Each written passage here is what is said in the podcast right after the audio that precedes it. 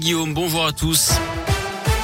Et à la une, dans trois semaines, le premier tour de l'élection présidentielle. Comme chaque semaine, Radio Scoop vous emmène à la rencontre des électeurs, mais aussi des militants pour chacun des candidats en lice. Ils sont 12. Aujourd'hui, on s'intéresse à la campagne d'Éric Zemmour. Léa Dupérin s'est rendue dans un marché, euh, le marché Goumangolfier, dans le 6e arrondissement de Lyon. Sur le marché ce matin-là, il y a ceux qui sont déjà convaincus. Monsieur, bonjour, programme d'Éric Zemmour. Bonjour. Ah, mon copain. Ah, Ouais, je vous le prends au, au retour. vous le prenez au retour. Et puis ceux qui, à l'inverse, ne cachent pas leur franche opposition. Madame, un programme Zemmour Euh, surtout pas. Ça va pas, non. Extrême droite.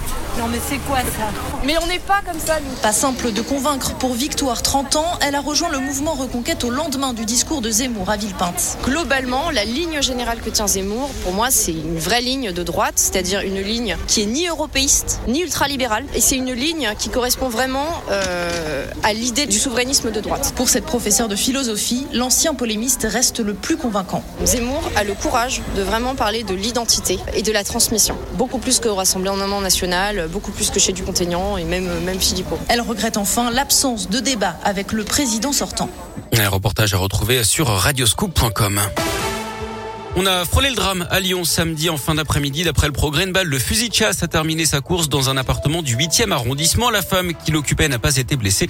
Le coup de feu serait parti de l'immeuble d'en face, avenue des Frères Lumière. Trois personnes ont été interpellées et placées en garde à vue.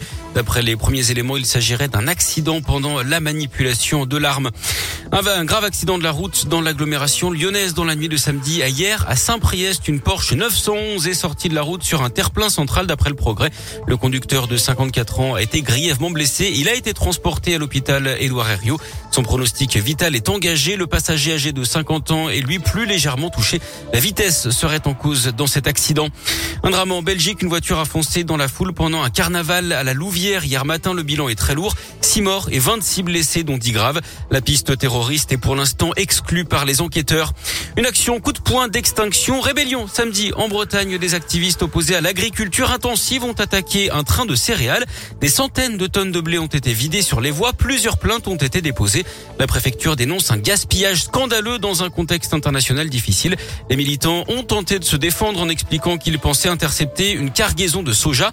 Le ministère de l'Agriculture parle d'un acte inadmissible. Yannick Jadot, le candidat écologiste à la présidentielle, a dit qu'il ne soutenait pas cette action. La guerre en Ukraine, les autorités de Mariupol ont rejeté ce matin l'ultimatum fixé par la Russie pour se rendre. L'armée de Vladimir Poutine encercle la ville et a bombardé un théâtre abritant des centaines de civils d'après la mairie. Une des plus grandes usines métallurgiques d'Europe, là aussi située à Mariupol, a été détruite par les bombes ce week-end. 10 millions de personnes ont déjà fui leur foyer depuis le début de l'offensive russe le 24 février, dont plus de 3 millions ont trouvé refuge à l'étranger. La France devrait accueillir 100 000 personnes dans les prochaines semaines. Hier, près de 600 personnes hein, se sont réunies place Bellecour pour dire non au conflit. Parmi eux, justement, pas mal de déplacés ukrainiens arrivés ces derniers jours et hébergés dans l'agglo lyonnaise.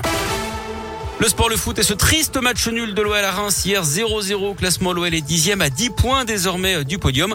En rugby, l'exploit des Bleus samedi, ils ont réalisé le grand chelem au tournoi destination après leur victoire sur l'Angleterre 25 à 13.